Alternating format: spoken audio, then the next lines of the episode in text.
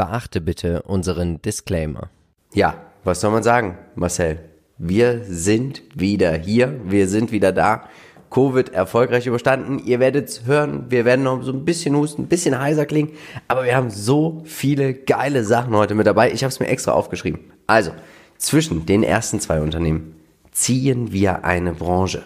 Bevor es richtig losgeht, werden wir nochmal eine Aktie raushauen, weil der Gewinner oder die Gewinnerin, nee, der Gewinner es nicht abgeholt hat. Und wir sprechen über vier tolle Aktien. Und Marcel, wir machen es jetzt mal direkt auf. Über welche vier Aktien werden wir jetzt heute sprechen? Heute soll es um Viva Systems gehen. Es geht um Hornbach Holding. Dann haben wir Church White mit dabei und Upstart. Ziemlich interessante Kombi. Wir ja. haben so alles, ne? Wir haben Software, wir haben Baumärkte. Ich war heute noch im Baumarkt, aber nicht im Hornbach. Church and White und Kredite werden heute auch noch vergeben. Also bleibt dran, es lohnt sich. Wir wünschen jetzt viel Spaß.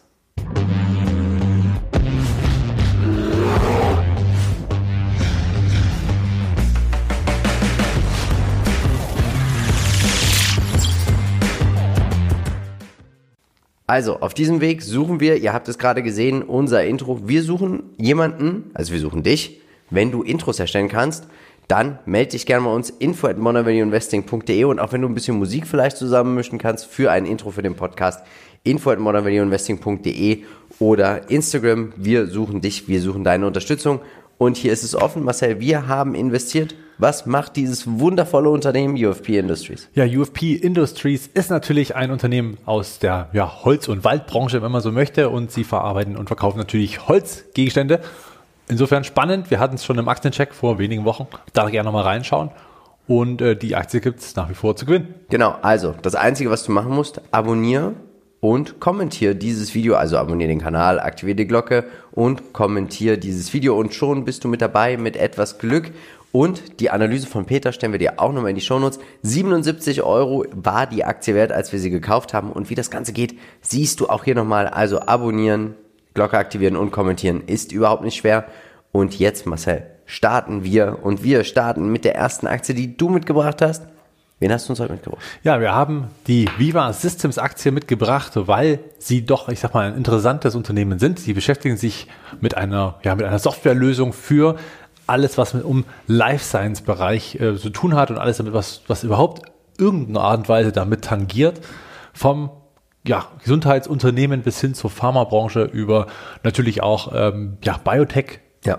Ähm, Unternehmen, also all das. Und da helfen sie natürlich von der Entwicklung, der Forschung bis hin zum Markteintritt des jeweiligen Produktes. Und da sind sie wie eine Art auch CRM, also sprich so eine Art Salesforce auch letzten Endes, aber eben alles speziell auf die Gesundheitsbranche und deswegen sehr, sehr interessant.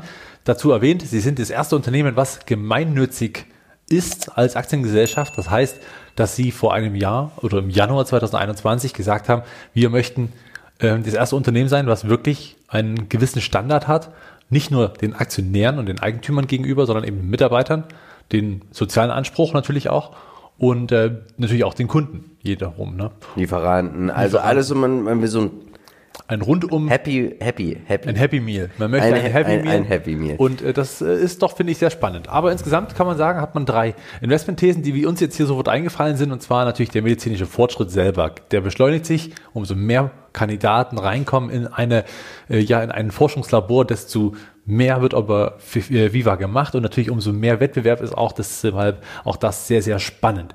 Die Digitalisierung ist in der Pharma genauso notwendig wie in allen anderen Sparten auch, deswegen könnte hier Viva natürlich auch nochmal profitieren und These 3, dass man natürlich auch, äh, ich sag mal, allen Unternehmen der Branche helfen kann. Man ist also nicht nur spezialisiert auf ein gewisses Pharma im Bereich Onkologie, sondern eben mhm. tatsächlich in allem von Gesundheitsdienstleister bis hin zur ja, Pharma kleinsten Einheit, die es eben so gibt. Das ja. finde ich sehr spannend. Wir sehen die aktuellen News. Ein gutes Beispiel dafür, wie Viva wirken könnte, ist, was Teva Pharmaceuticals macht. Die arbeiten oder sind Kunde von Viva Systems und jetzt harmonisiert das europäische ähm, Apothekenvertriebsnetz miteinander dank Viva und man hat bisher für all die Länder, wo man aktiv ist in Europa, mehrere Systeme. Die kann man jetzt glücklicherweise über den Jordan werfen und dann eben sagen, okay, wir haben nur noch ein System und das sind Sie so ein bisschen ServiceNow weitergedacht? Also ServiceNow nimmt ja so die verschiedenen Systeme der Abteilung, schafft eine Brücke. Ja, und das Ist kann das man so? hier sagen, das ist eher so eine Vereinheitlichung für, ich sag mal, alles, was dieses Management des Daten, der, der, der CRM. Daten vom, ist wirklich ein richtiges reines CRM für genau medizinische Branchen, wo dann auch, ich sag mal, Informationen zu sämtlichen Sachen zusammenkommen. Schauen wir uns die Segmente an und wir haben zwei Segmente. Segment Nummer eins sind die Abonnements, 80,5% und der ganze Service dahinter 19,5%, beide schöne Deltas. Ähm, das Delta zum Professional Service ist größer als zum Subscription. Heißt das jetzt im Umkehrschluss, es ist mehr Support notwendig, als man wächst?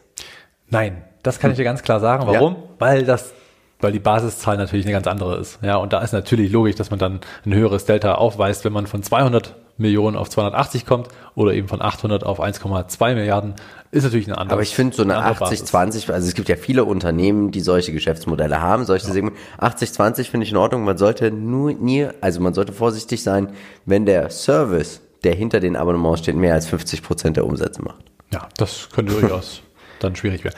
Ja, weltweit ist man verteilt. Man ist äh, natürlich in den USA großartig noch dabei ne, mit 52, Ja. äh, 57,2 Prozent. Da ist natürlich auch Kanada mit äh, inkludiert. Europa mit 27,4 Prozent. Äh, Asia Pacific mit 12,5 äh, ja, 12,5 Prozent. Alles mit einem ordentlichen Delta. Also man wächst auch weltweit ordentlich. Also auf jeden Fall und überall auch schöne Deltas über 20 Prozent. Qualitätsscore 14 von 15 Punkten. Wir sehen hier eine wunderschöne Umsatztreppe. Wir sehen auch die Durchschnittsperformance in den letzten acht Jahren fast 22 Prozent. 2013 bin ich doch sehr überrascht. Also ist schon viel Ja. für vier und verfünffacht. Aber geht noch, ne? Also es ist jetzt nicht so exorbitant, wie man es bei manch anderen sieht. Naja, ich würde hier kurz noch einwerfen, dass wir jetzt natürlich gerade an einer, an einem Tiefpunkt seit, ja, gefühlt zwei Jahren sind. Das heißt, vielleicht auch eine gute Chance. Und wenn man den jetzt gerade mal vom vom Zeitpunkt vielleicht ein paar Monate vorher betrachtet hätte, auf höheren Niveaus, dann wäre auch hier natürlich die Performance pro, für die acht Jahre nochmal deutlich höher gewesen. Was mir sehr gut gefällt, was wir hier sehen, äh, die letzten fünf Jahre, Umsatzwachstum 27%, EPS-Wachstum 40% im Schnitt.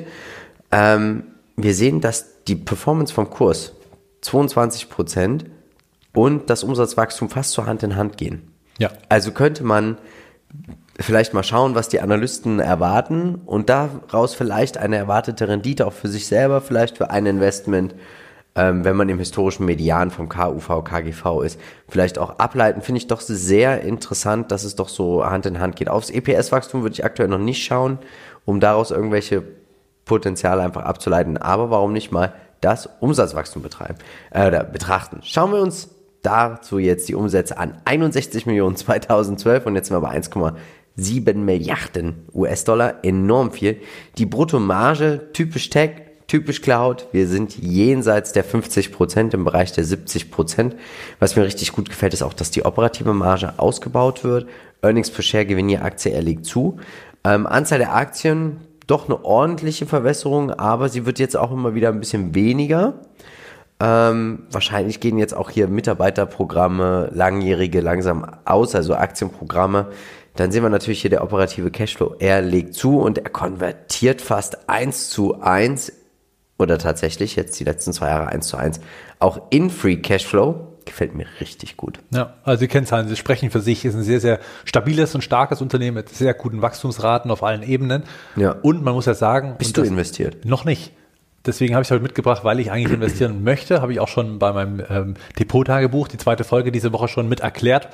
Ganz kurz abgerissen. Jetzt gehen wir natürlich hier ganz Jetzt habe äh, ich, viel mit- tiefer rein. ich gesagt, Mensch, jetzt habe ich zugegeben, dass ich es noch nicht geguckt habe. ja, eben. Ja, äh, Sauerei. Deswegen naja. gehe ich schnell auf den Link in den Shownotes Genau. und schau mir dein Video an. Richtig, das wäre total nett. Ja, sonst müssen wir hier leider abbrechen. Nein, Quatsch. Aber äh, du hast natürlich recht. Wir haben ähm, den riesen Vorteil, dass wir hier auch die operative Marge noch weiter hochziehen können. Und das, obwohl man eben tatsächlich so sozial ist, dass man die Mitarbeiter gut bezahlt. Also, Also all das kann alles hinzu. funktionieren. Es geht halt. Wahrscheinlich sogar ist es sogar ein Katalysator. Wenn man, Tatsächlich, ich sag mal, wenn ja. alle glücklich sind, ist es vielleicht sogar noch mal viel motivierender, als wenn man doch, ich sag mal, relativ wie die Aktienwalte äh, sich verhält zu seinen Kunden, zu seinen Mitarbeitern und allem.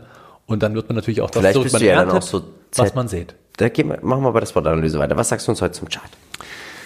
Ja, der kam ganz schön runter. Und das muss man sagen, ähm, ja, klassisch jetzt alle, wo alle tech-klassischen Sachen auch runtergelaufen sind. Noch muss man sagen, es ist noch kein echter Kaufpunkt. Also die Gegenbewegung lief jetzt genau auf die Widerstände auf 200 Dollar hoch. Dort stabilisiert sich der Kurs mittlerweile, sehr, sehr gut sogar. Ist jetzt die Frage, wie lange es seitwärts läuft oder ob es nochmal runtergeht Richtung 180. Ich werde weiter beobachten, bis hier ein Signal äh, ertönt, wenn man so möchte. Also über die 200 Dollar wäre im Prinzip ein Kaufsignal. Wenn das ausbrechen würde, dann würde ich sogar sagen, okay, jetzt gehe ich mal rein. Aber da steht eben noch ein Stern, können wir jetzt in dem Moment eigentlich noch nicht sagen. Schauen wir uns mal den Lebenszyklus an. Wir haben hier ein Wachstumsunternehmen. KGV sehr hoch. Das siehst du auch wieder. Der Kurs entwickelt sich immer mehr und mehr mit dem Umsatzwachstum, nicht mit dem Gewinnwachstum. Deswegen könnte man hier eine Bewertung nach dem KUV vornehmen. Umsatzwachstum, Margenentwicklung, Rule of 40 Pack. Ähm, Finde ich doch ganz interessant, tatsächlich, weil sie es ja auch immer schaffen, mehr und mehr die operative Marge auszuweiten. Deswegen haben wir auch dieses Delta zwischen dem Umsatz und dem Gewinnwachstum. Weil wenn du es immer schaffst, deine, deine operative Marge auszuweiten, machst du natürlich automatisch ein höheres Earnings per Share Wachstum. Risiko ist ja. natürlich etwas höher. Bei Viva Systems würde ich das eher weniger einschätzen und deswegen auch so zur SWOT-Analyse. Ich glaube tatsächlich auch, eine große Chance ist auch, dass man so eine Art Zertifizierung einfach hat, dass man sagt, wir sind Viva Systems. Vielleicht willst du dich auch damit schmücken, dass du unser Partner bist, lieber Kunde. Klar, erzähl jetzt ruhig allen, was für ein tolles soziales, also was für eine gemeinnützige Aktiengesellschaft du doch unterstützt.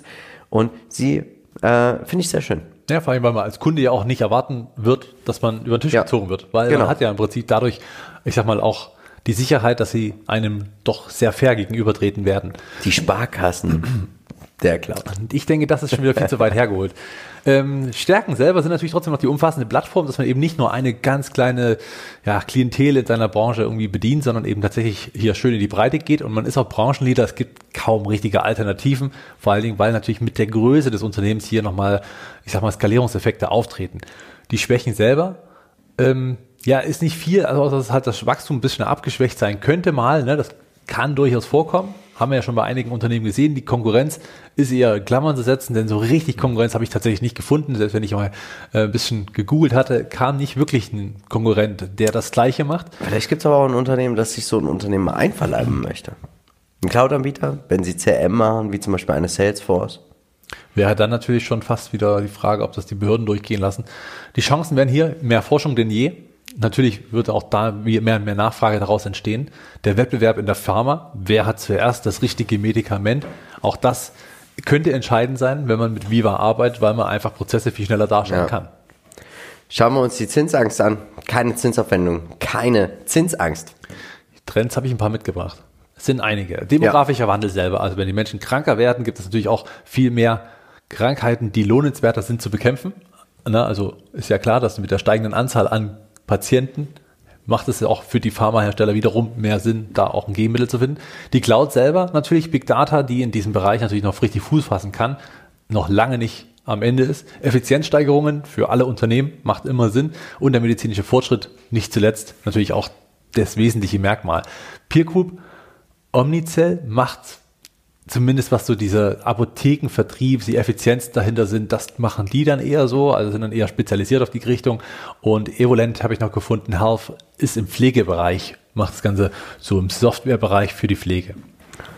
Schauen wir uns die Aussichten an. 14 Analysten sind der Meinung, die Umsätze werden zulegen, EBITDA wird zulegen, die Umsatzrendite stagnierend, konstant auf einem schönen hohen Niveau, EBT Nettoergebnis, Earnings per Share, alles soll zulegen. Können wir sogar vorstellen, dass man auch hier irgendwann äh, mal eine Dividende zahlen wird als gemeinnützige Aktie für seine Aktionäre. Absolut denkbar. Ja. Wir sind der Meinung, Buy and Hold Anleger und High Growth Investoren können hier auf ihre Renditen kommen.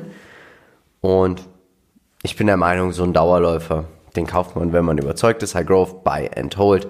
Ich sehe es als einen Einmalkauf, würde nicht mehr als 2% hier bereit sein, einfach zu investieren, aber bedeutet auch, in den ersten 20 Unternehmen könnte ich mir vorstellen, in einem Depot könnte Viva Systems in Ruhe auftauchen. Ja, würde ich tatsächlich auch so sehen. Also tatsächlich macht man damit wahrscheinlich nichts falsch. Also wenn irgendwas Solides im Tech-Bereich da ist, dann ist es wohl Viva, würde ich sogar behaupten.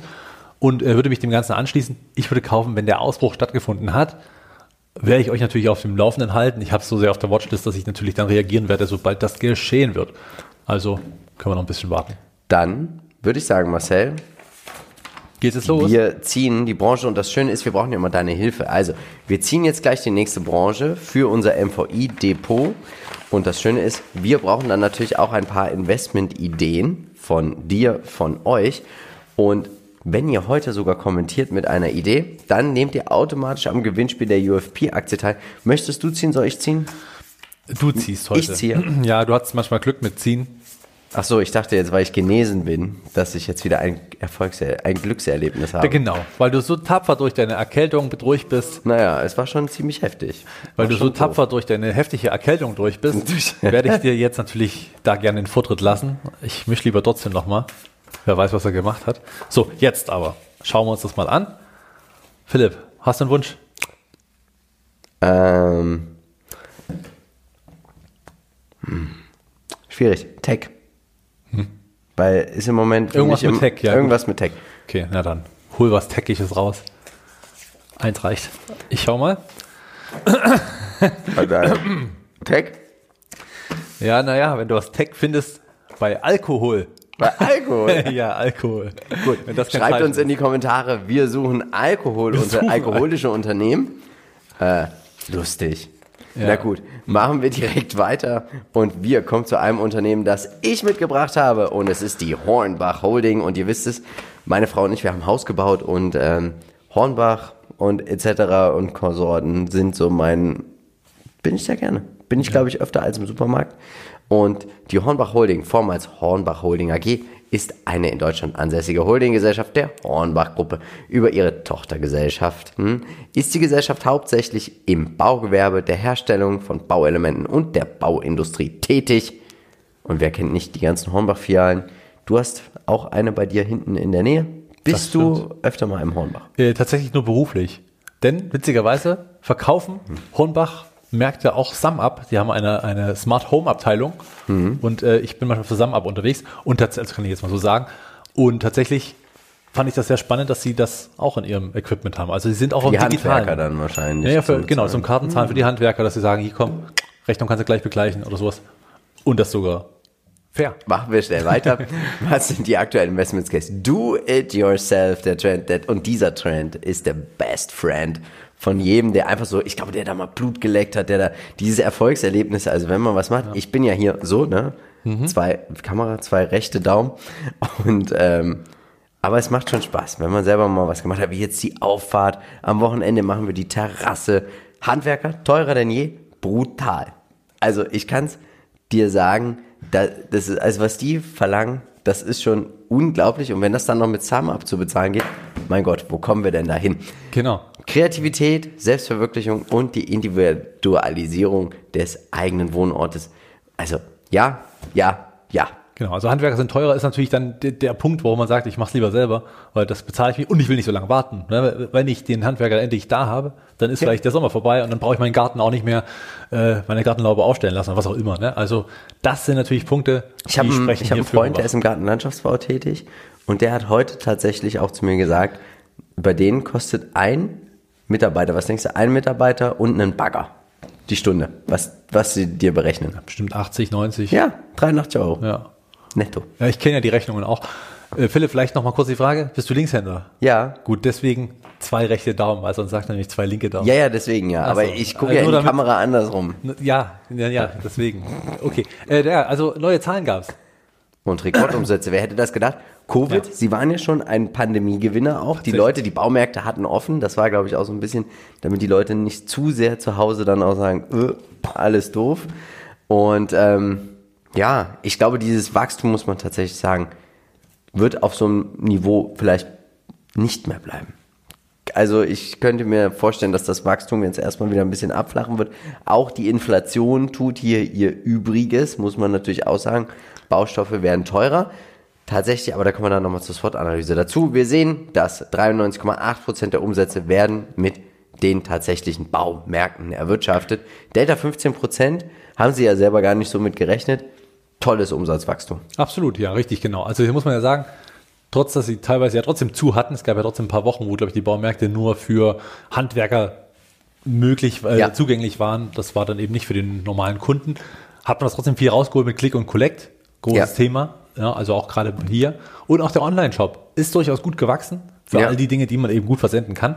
Das natürlich jetzt nicht alles ist, aber auch da hat man doch recht gute Zuwächse erzielt. Man ist größtenteils in Deutschland tätig mit 61,4 Prozent.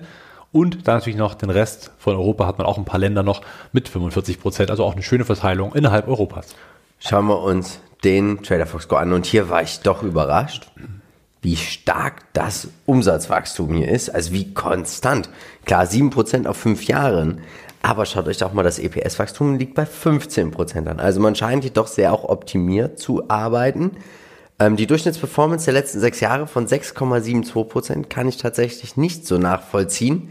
Und Glückwunsch an alle, die tatsächlich bei Hornbach eingestiegen sind, als die Pandemie losging. Und ich weiß es noch, ich saß mit meiner Frau im Auto und ich hab dann damals noch gedacht, guck mal, wie voll diese Baumärkte sind. Vielleicht ist Hornbach eine Investmentidee und da waren sie gerade. Ja, klar. Wir hatten auch das Tief, weil natürlich geschlossen. Und dann hat man halt gemerkt, so, als, Nee, als eröffnet sie hatten, schon- schon als sie wieder zu öffnen, aber- aber, vorher waren sie halt geschlossen, Ja. deswegen ging es so enorm runter. Und dann hat man halt gemerkt, oh, jetzt rüsten sie alle auf. Und das war natürlich positiv für den Kurs. Fundamentales, ihr sehen auch hier wieder, also ich finde das super. Das ist eine schöne Umsatzentwicklung. Wir haben eine solide, robuste Bruttomarge. Die operative Marge, Handelsunternehmen, merkt man natürlich auch hier wieder extremst niedrig. Ja. Aber nichtsdestotrotz scheinen sie Synergien greifen lassen zu können, ähm, weil das EBIT legt zu, die Dividende wird konstant gehalten, das finde ich auch sehr gut. Äh, Payout Ratio ist in einem gesunden Maß, die Anzahl der Aktien wird nicht verwässert, der Buchwert er steigt und immer wenn der Buchwert auch so schön steigt, ist das natürlich auch hier wieder immer ein Indikator. Wir haben ja ein zyklisches Unternehmen, was wir beim Kurs sehen, beim Umsatz natürlich nicht so, ist aber auch oft so, dass man das bei zyklischen Unternehmen gar nicht so mitbekommt. Also die schaffen es eigentlich immer auch, BASF ist ja auch so ein Beispiel, sie schaffen eigentlich immer irgendwie so die Umsätze zu steigern, aber trotzdem zyklisch. Free Cashflow, schwankend, typisch zyklisch. Also wir haben hier, und da sind wir uns glaube ich einig, trotz der guten Lage, trotz der für sie guten, weil sie werden auch die Umsätze dieses Jahr wieder zu steigern, weil wir natürlich auch Inflation haben, wir haben Preissteigerungen in dem ganzen Bereich der Baustoffe, der Rohstoffe und deswegen werden sie vermutlich mehr umsetzen bei weniger Gewinn. Könnte ich mir vorstellen. Ja, ist durchaus denkbar, ja, das stimmt. Schauen wir uns den Chart an. Was Ja. ist hier denkbar? Mehr als 6 oder 7 Prozent in Zukunft. Schwer zu sagen. Also die Rallye war ja schon ganz gut, aber wenn auch da natürlich sehr, sehr Fast stark ne? mit einem Auf und Ab ganz schön hin und her gelaufen. Ne? Also gab es immer wieder mal ordentliche und scharfe Rücksätze und dann wieder plötzlich wahnsinnige Ausbrüche. Und ja, jetzt kam es ein Stück weit zurück. Die Zahlen kamen nicht so gut an, wie sie eigentlich waren. Wahrscheinlich, weil der Ausblick eben da ein bisschen dämpfend war, weil man einfach genau weiß, dass dieser Einmaleffekt jetzt erstmal verflogen ist und das natürlich dann wiederum schwerer macht, die Vergleichsdaten zu toppen. Deswegen hier natürlich auch vielleicht Gewinnmitnahmen. Vorher erst mal schauen, wie lange die anhalten. Der grüne Pfeil zeigt in etwa, wo gerade der gleitende Durchschnitt 200 Tage ist. Dort könnte sich die Aktie stabilisieren, müssen wir aber beobachten. Ist schwer zu sagen jetzt. Schauen wir uns den Lebenszyklus an. Wir haben ein reifes Unternehmen. Ich glaube nicht, dass Hornbach im Abschwung ist oder im Niedergang tatsächlich. Einfach ein normales Unternehmen, was, wo man einfach auch mal eine ganz klassische Fundamentalanalyse auch einfach mal durchlaufen lassen könnte. SWOT-Analyse. Ja, man hat erstmal grundsätzlich eine starke Marke selber. Ne? Ja. Also die, die, also ich weiß nicht, Jeder kennt auch diesen Slogan. jeder kennt den Slogan, aber auch bei Obi, muss man sagen. Hey Obi. Ja. Der ist natürlich die Frage, ob man jetzt, sag ich mal, so eine gewisse Treue zeigt seinem Baumarkt gegenüber, vielleicht nur weil man weiß, wo alles steht. Mache ich tatsächlich nicht. Hast du eine Treue jetzt, oder nee. würdest du auch bei Obi gehen, oder? Wahrscheinlich. Ja, mache ich auch. Ja, ich also ich fahre eigentlich auch immer dahin. Ich gucke, wer es vorrätig hat. Das ist mir immer sehr wichtig. Ah. Ich gucke meistens online, wer hat. Ja. Und da muss man sagen, ist Hornbach sehr gut, Mhm. weil die sagen dir sogar, in welchem Gang es liegt. Du? Das finde ich mega. Das zeigt aber, dass ein guter Online-Shop sehr wichtig Das ist. Weil, äh, wenn das zumindest die Information ist, du sagst, ich weiß jetzt, wo was ist und ob das überhaupt da ist, dann kann ich Mhm. Und Click und. Collect kriegen sie auch gut hin. Also innerhalb von zwei, drei Stunden kann man es auch direkt abholen. Okay, ja, dann hätte man schon mal im Prinzip da eine kleine Und da Analyse sie, gemacht. das, also das würde für mich, das ist auch mein Vorzug vor so einem Online-Bauhandel, Bauhaus. Wo Ja. ich dann sage tatsächlich, oh, wenn ich es abholen kann in zwei, drei Stunden, fahre ich auch lieber hin, dann müssen sie es mir gar nicht liefern. Ja, ja, wenn es, ja klar, wenn es reinpasst ins Auto. Äh, die Flexibilität hat sich ja gezeigt am Ende des Tages, ähm, Ja. dass man in Corona-Zeiten sehr gut reagieren konnte. Abhängig von Rohstoffpreis ist man natürlich trotzdem, weil man muss ja auch alles, was man einkauft, irgendwo auch weitergeben können. Ja, und sie haben natürlich auch diesen Baustoffhandel, ne? Also hat die Muttergesellschaft noch diese Union. Genau, die Holding hat im Prinzip äh, die Union und man hat eine gewisse Zyklik, was natürlich immer eine Schwäche mit ist. Ne? Also die Chance selber, der Onlinehandel, Do-it-yourself-Trend weiter darauf rumzureiten, dass man das eben wirklich schön spielen kann mit guten Angeboten, vielleicht die Kunden neu reinlockt. Ähm, ich habe gehört, zusammen ab, die Mitarbeiterin in Dresden, liebe Grüße an dieser Stelle, hat tatsächlich so einen richtigen Workshop für die Kunden, um das mal zu zeigen. Obwohl die ja, überhaupt, Das also bietet sind so- so ja an. Du ne? kannst ja, du kannst dort auch lernen, wie man Fliesen legt, Ja. wie du Zäune setzt. Das kannst du eigentlich mal machen und mir hier mal helfen. Ja, nee, nee, ich muss Analysen schreiben. Also. Ähm, Rohstoffpreise sind äh, ein Risiko, grundsätzlich natürlich. Umso mehr die steigen, desto eher könnte es auch Kunden abschrecken. Die Konkurrenz, deswegen sagte ich vorhin, würdest du im Zweifel auch zu Obi gehen. Ja. Ist schwierig. Also ich hätte Der, jetzt auch nicht hat. so die Treue am Ende. Und ich vergleiche auch die Preise tatsächlich. du bist das also. Hm. Klar, machen viele. Schauen wir uns die Zinsen an. 1,74 Prozent finde ich doch jetzt nicht wenig, muss ich tatsächlich sagen. Trotzdem sind es nur 13 Prozent vom EBIT. Ähm, sehe hier aber gar nicht die Zinsangst so hoch, weil wir haben ja natürlich auch noch eine große Muttergesellschaft, die viel von diesem Risiko trägt und vielleicht auch aus steuerlichen Gründen hier einfach sagt, mal verschulden wir uns hier, aber 44 Millionen Zinsen bei einem EBIT von 390 Millionen finde ich schon viel. Ist nicht ohne, ja, das Ja. stimmt. Aber am Ende des Tages ist es natürlich auch ein sehr äh, investitionslastiges Geschäft. Ja. Hier braucht man natürlich auch ein gewisses ja, Backend. Du kaufst viel natürlich auch auf Kredit, solche Baustoffe. Das und meistens alles, was du dir einkaufst und ausstellst, ist ja meistens auch auf äh, Kredit oder auf langen Zahlungszielen. Na klar. Schauen wir uns den Trend an. Du hast es schon gesagt. Do it yourself, wachsender, Wohlstand. Wir wollen natürlich alle, dass es schön ist in unserem Ja. Zuhause. Deswegen hat man natürlich hier einen Trend, der dann noch dazukommt, sage ich mal, dass man sich schön heimlich macht. Gerade die Corona-Zeit, Homeoffice hat natürlich das Ganze auch verstärkt, dass man sich zu Hause natürlich noch viel wohler fühlen möchte. Mhm. Eine richtige Peer Group, ja klar, mit Obi, das Tengelmann-Gruppe, aber da kann man da nicht investieren.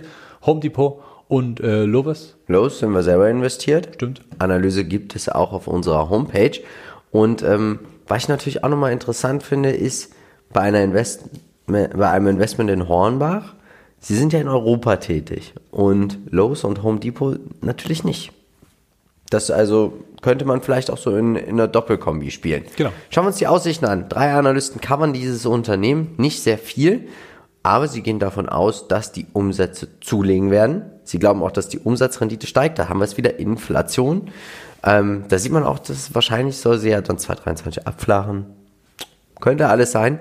Ähm, Gewinn je Aktie soll zulegen. Starker Anstieg. Also wenn man das mal vergleicht mit 2020 zu 2021, auch zu 2019, heftig. Ja, oder? stimmt. Der Sprung war sehr gut und dann ist die Frage, ob der Gewinn pro Aktie vor allem aus dem Online- und Click-Collect dann Markt kommt. Aber dann, gut, es ist schon mal gut, nach dem Wachstum das Niveau so zu halten, bei so einem Geschäftsmodell jetzt. Genau. Das ist schon gut. Schauen wir uns den Anlegertyp an. Buy-and-Hold-Anleger. Ich glaube, Dividendeninvestoren zu gewissen Zeiten, wenn die Aktie auch mal wieder runterkommt.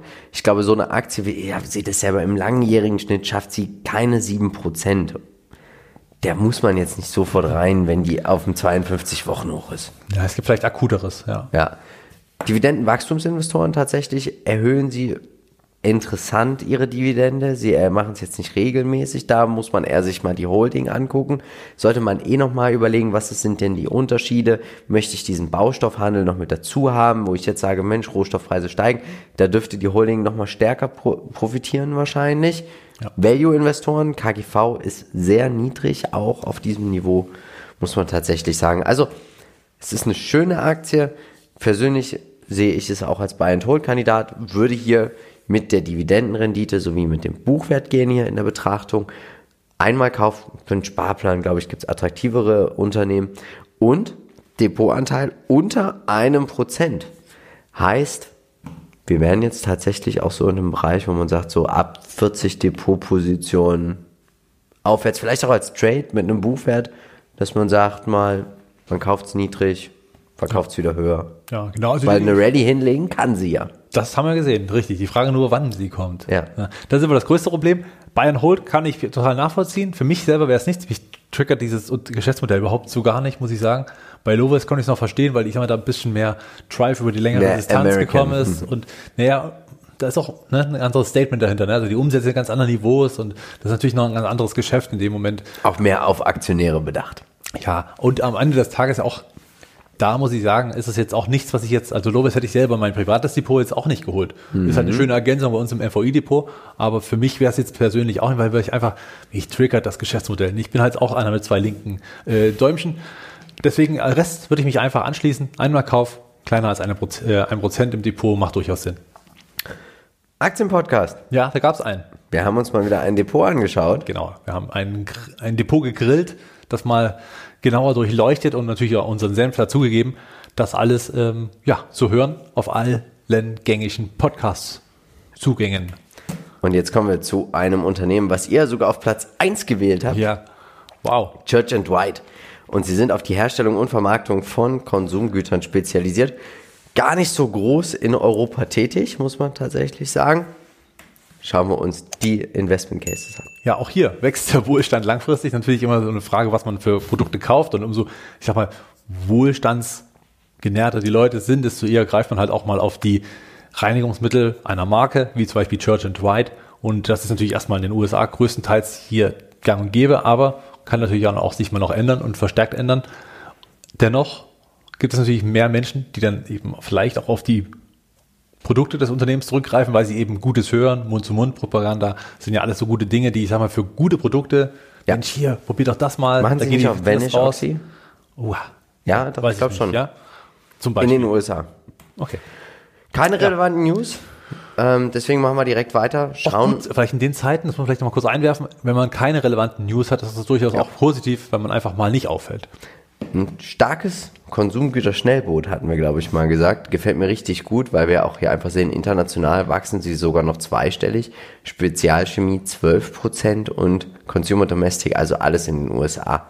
4,6, 3%.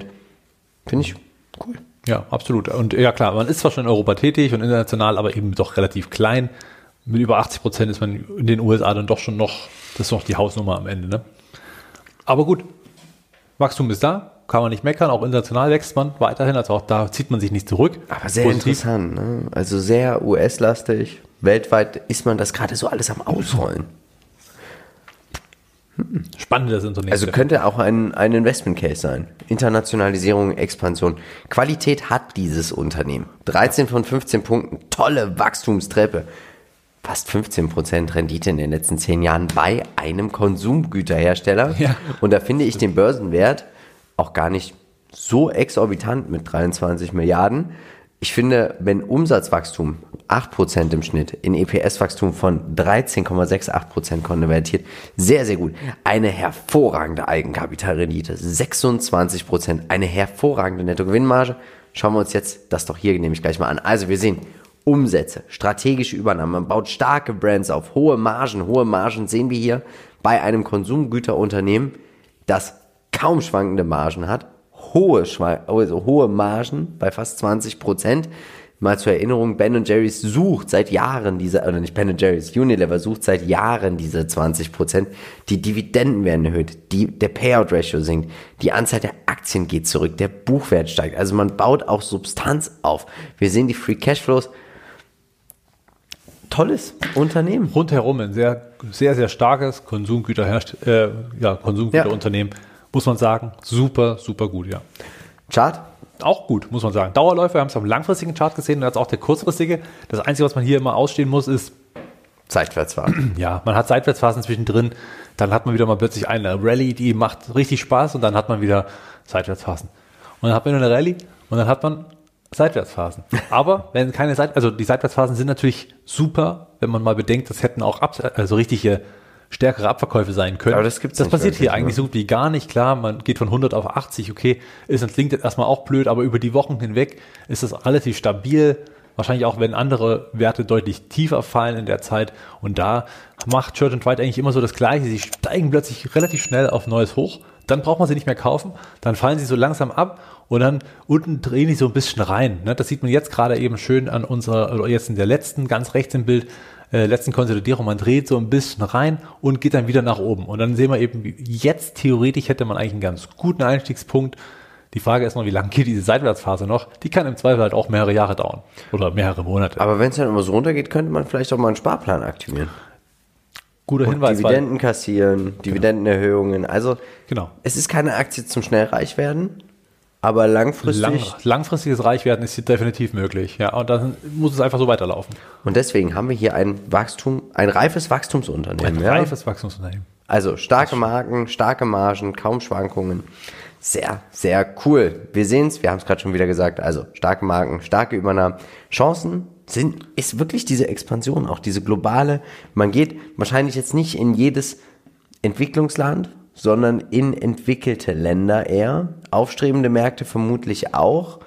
Aber ich glaube, sie wollen sich anders positionieren. Sie wollen das LVMH der Konsumgüterbranche werden. Ja, das ist mir vielleicht schon ein bisschen zu weit. Ja. Aber sie sind sehr, sehr konsequent in Ja. dem, was sie tun. Und das glaube ich, wenn da irgendwas nicht ganz zahlentechnisch passt, dann hauen die so ein Produkt sicherlich einfach mal raus aus dem Portfolio und fangen dann eben an, wirklich konsequent diese Marke wieder aufzubauen und das auch wirklich solide dann zu unterstreichen in den Ich, Märkten. ich sehe das Risiko der Konkurrenz gar nicht so groß, weil ich glaube, wenn du im Konsumgüterbereich, wenn du markentreu bist, dann bist du markentreu. Dann bist du aktiv und bewusst bereit, mehr Geld auszugeben. Ja. Weil du, also klar, es wird Vergleichsprodukte geben, die werden einen Euro günstiger sein oder ein paar Prozent. Aber trotzdem werden die sagen, nee, Ja, ja, nein, genau. Ich Also, das sehe ich auch so. Also Ja. gerade hier bei dem Sachen, gerade auch so, so diese Hygienesachen, Ich glaube, das ist auch so, so mit Weichspüler Ja. und Waschmittel. Das ist, wenn du einmal dir deine Marke gefunden hast, dann wechselst du doch nicht mehr das Waschmittel, oder? Ja, können ja mal die Frauen in unserer Community fragen, ob die das machen. Ich wasche auch manchmal. Ja, aber, aber ich kenne es von meiner äh, Freundin, die dann wirklich sagt, nein, wir müssen genau das holen und da gibt's keine Alternative. Mhm. Deswegen wäre das jetzt mal hier in dem Falle spannend, was sie sagen. Wie ist das bei euch zu Hause? Schreibt uns das in die und ob da Kommentare. Männer das anders machen. Das wäre auch eben die Frage. Deswegen habe ich jetzt eher auf die Frauen gezielt, weil du's? das wäre die Frage, ob sie jetzt Würdest du das anders machen? Ich- Wie ist das bei dir mit Zahnpasta? völlig kaufst du auch egal. nicht selber? Völlig egal. Ja? Also völlig Nee, egal. Zahnpasta, ich habe nie, also so gut wie nie die gleiche. Gut, kommen wir von Zahnpasta zu Zinsen. Interessiert Denn- wahrscheinlich auch keinen. Tatsächlich 5,1 Prozent. 1,15 Prozent finde ich relativ hoch für so ein qualitativ hochwertiges Unternehmen mit starken Cashflows, starken Margen, tollem Wachstum. Trends, wachsender Wohlstand Ja, in klar. Ländern, dann geht man in die Märkte rein, positioniert sich bewusst oben und als Peer Group klar, Unilever, Procter Gamble, Clorox, sehr interessant. Johnson Johnson, Clorox spielt auch so ein, würde ich als stärksten Konkurrenten. Genau, Ja, tatsächlich ist auch so. Also weil sie ja genau dahingehend sehr, sehr spezialisiert sind. Die anderen haben Mhm. so ein paar Sachen davon mit, ja, aber Clorox ist, glaube ich, der beste oder der größte Konkurrent, ja. Wir sehen, sechs Analysten gehen davon aus im Konsens, dass die Umsätze zulegen werden. Die Umsatzrendite soll stagnieren, was aber völlig in Ordnung ist. Diese Nettomarge im Konsumgüterbereich, wir haben es ja vorher gesehen bei Hornbach, 4 bis 5 Prozent. CVS Health, 4 bis 5 Prozent. Also sehr, sehr gut. Ah, Dividenden werden erhöht, Gewinne werden gesteigert. I like it. Kommen wir zum Anlegertyp. Buy and Hold. Dividenden und Value-Investoren können hier einfach tatsächlich auch auf ihre Renditen kommen. Buy and Hold, du sagst Einstieg, wenn nicht jetzt, wann dann? Ja, genau. Bin ich dabei. Ja, ich glaube, hier ist es auch völlig egal. Vor allem die Idee mit dem Sparplan finde ich hier ganz neckig, weil man einfach Und wirklich. ich hab's vergessen. anzu- ja, ich, das sehen wir danach. Danke. Aber wenn du einen Sparplan hier hast, finde ich klar, dann kannst du auch mal zu teuer anfangen. Aber dann kaufst du halt günstiger nach. Und wenn du eben dabei bist, freust du dich auch, wenn die Aktie steigt. Und dann kaufst du trotzdem äh, immer schön kontinuierlich nach, weil die einfach als Dauerläufer natürlich richtig PS ins Depot bringt. Deswegen würde ich sogar hier Depotanteil auf 3% oder unter 3%. Also wenn man hier 2,8% im Depot hat von äh, Church White, steht man, glaube ich, relativ sicher da. Ja, also auf jeden also auch jeder, der sagt hier, das ist in meinen ersten 10, 20, völlig in Ordnung. Ja. Kommen wir zu eurer Nummer 2, die wir aus Versehen auf die Nummer 1 gepackt haben. Upstart. Du bist investiert? Ja, genau. Das Na dann. Hinweis, ich bin investiert, ist eine cloudbasierte Kreditvergabeplattform mit künstlicher Intelligenz. Das heißt, man hat und sammelt eben Kundendaten, um dann eben daraus wiederum abzuleiten, ob die Person kreditwürdig ist oder nicht. Wir kennen das von der Bonitätsprüfung, aber Bonitätsprüfung hat eigentlich weltweit sehr, sehr veraltete Standards, ähm, wo man auch, ich sag mal, so ein bisschen oberflächlich reinschaut, was aber dann auch teilweise dazu führt, dass viele Kredite dann plötzlich tro trotz der guten Bonitätsprüfung nicht bedient werden können und dass wiederum andere, die vielleicht eine sehr, sehr hohe Zahlungsmoral haben, aber eben nicht so ein hohes Einkommen, aber trotzdem jederzeit ihre äh, Raten tilgen, dass sie zum Beispiel keine Kredite bekommen haben. Und so kann man das Ganze angleichen von oben und unten und kann im Prinzip hier die Effizienz der Kreditvergabe deutlich erhöhen. Und das scheint mit Upstart ganz gut zu gelingen, wenn man die Entwicklung der Kundenbasis bei Upstart mal anschaut. These 1. Nachfrage nach Krediten steigt durch den Anstieg der Zinsen. Klingt erstmal komisch, weil was teurer wird, kauft man vielleicht weniger, aber man muss sich A, refinanzieren, ja, ich sage nur Hypotheken, Und Häuser. man will weiter konsumieren. Und es wird am Ende auch nicht darauf hinauslaufen, dass man jetzt auf teure Sachen, die man sowieso finanziert, nicht mehr finanziert. Das ist Überleg ja mal, wie auch viele Menschen im Dispo sind. Zu Ja. 14, 15 Prozent. Eben. Zweitens, steigender Wohlstand, auch hier natürlich immer ein großer Punkt, weil man natürlich dadurch eher an ein Haus gelangt, eher an äh, neues Auto, was auch immer finanziert wird. Auch das ist natürlich dann äh, eine wichtige Geschichte. Äh, die alte Bonitätsprüfungen sind ineffizient, wie schon angesprochen, und die Kosten der Bank natürlich auch extrem viel Geld. Weil, wie gesagt, Zinsausfälle sind natürlich dann hier ein Riesenproblem, was dann These 4 wiederum auch widerspiegelt, dass man eben durch die bessere Bonitätsprüfung die Ausfallquoten senkt. Die Bank hat mehr davon, der Kunde hat mehr davon. Also es hat auch sogar, und das muss man hier so mal sagen, einen sozialen Nutzen. Kommen wir zu den aktuellen News. Genau, Bellwether Community Union Credit als Partner verpflichtet. Das heißt, man hat hier als Upstart wieder einen neuen Kunden, der eben tatsächlich auch überzeugt ist.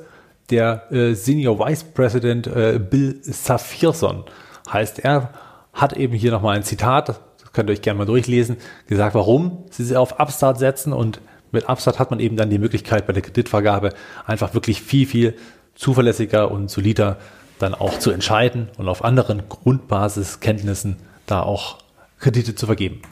Schauen wir uns die Umsatzverteilung an. Man verdient mit den Gebühren 94,4 Prozent der Umsätze. Was ein Delta.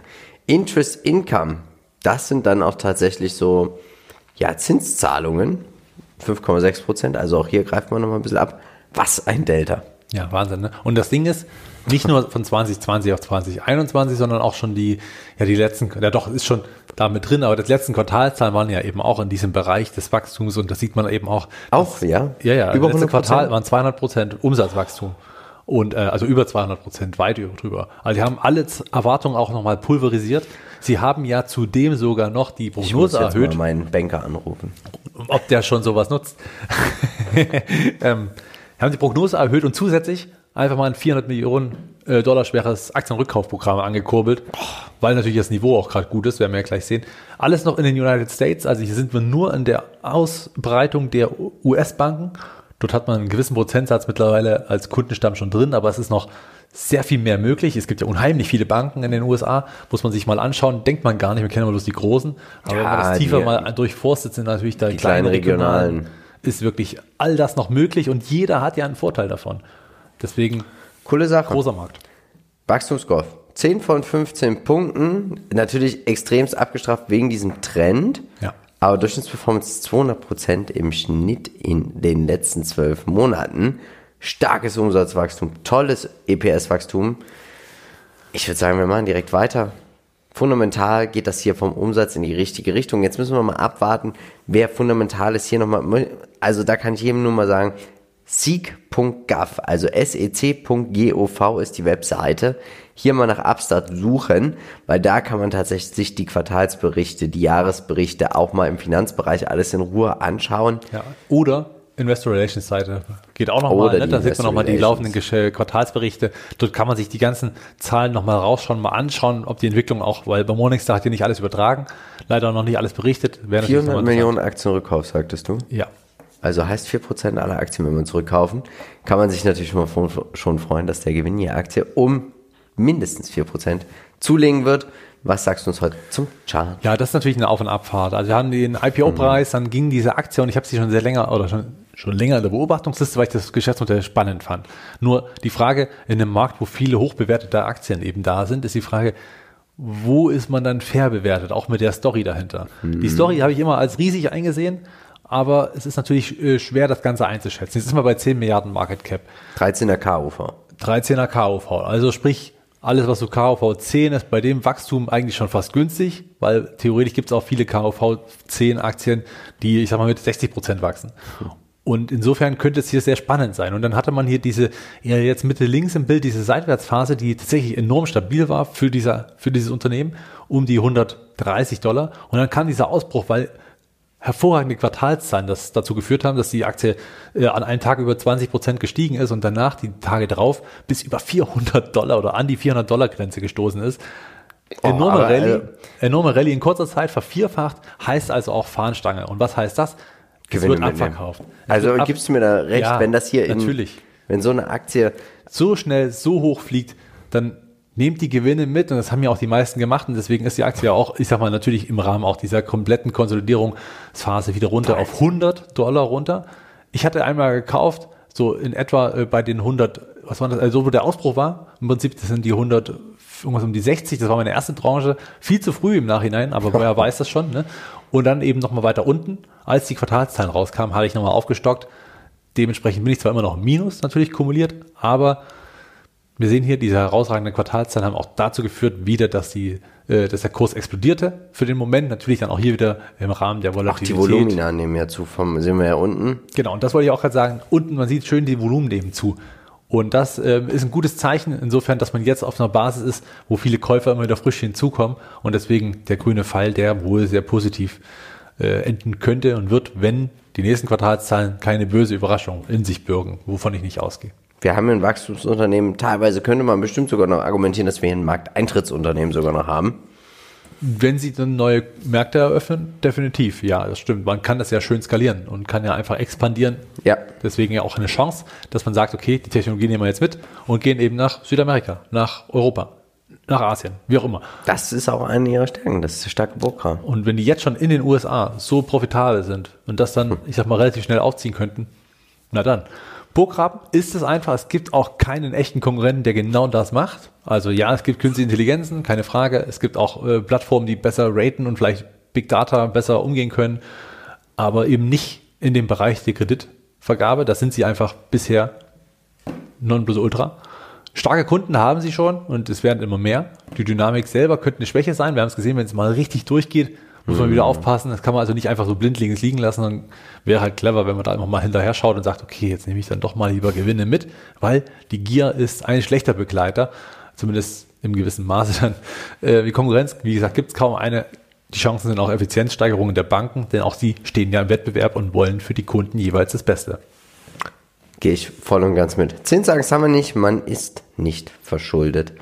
Trends haben wir auch schon, ist eigentlich so dein, dieses ganze Investment Case. Genau. Und wie gesagt, der Wettbewerb der Banken, wie gerade angesprochen, ganz wichtig eben, weil auch hier natürlich die Frage ist, wer kriegt welche Kunden und wenn die schön hoch profitabel sind, weil die nicht mehr so sehr ausfallen, die Kredite sind sie natürlich noch viel, ja, gewollt. Ist für mich aber auch schon wieder so ein Übernahmekandidat.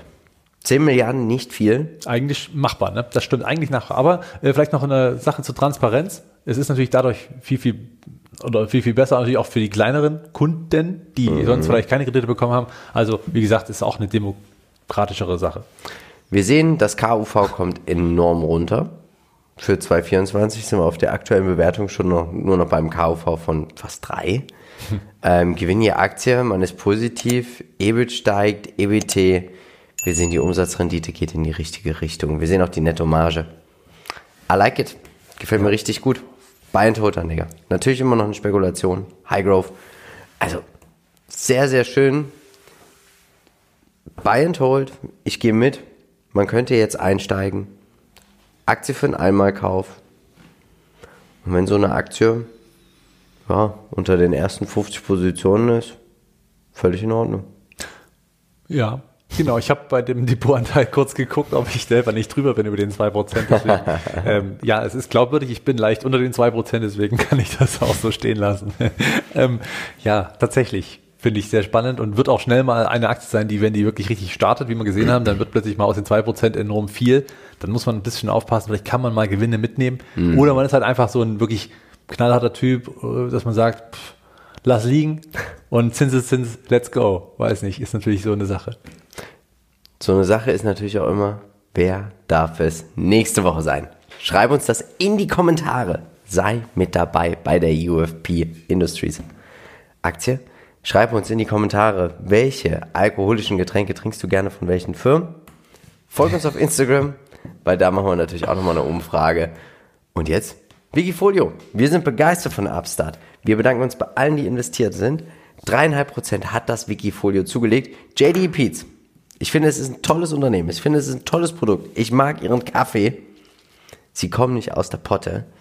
Und äh, ich glaube, bei Upstart, oder wir sind uns einig, wenn der Knoten platzt, dann platzt er schneller, als dass er beim Kaffee gebrüht wird. Ja. Trotzdem nichts für schwache Nerven wegen der hohen Volatilität. Ja. Das ist vielleicht nochmal am Rande erwähnt. Hier geht's halt auch mal an Tag 5 runter, 10 hoch, 20 runter, 5 hoch. Also muss man ein bisschen aufpassen. Aber es gibt auch tolle Depots, die man sich anschauen kann, nämlich zum Beispiel den von unserem Gast. Wir haben ein Depot besprochen im letzten Aktienpodcast, schau da gerne nochmal rein. Oder betrachte unseren letzten Aktiencheck. Es war wieder schön, dich live zu sehen. Ja, ja, hautnah. Verrückt. Und jetzt bleibt mir eigentlich nur noch eins zu sagen. Wir von Modern Value Investing sind überzeugt, es gibt immer irgendwo einen Bullenmarkt. Natürlich werden wir versuchen, diesen zu finden. Also, tut uns einen Gefallen und bleibt dabei bei Modern Value Investing. Ciao. Ciao.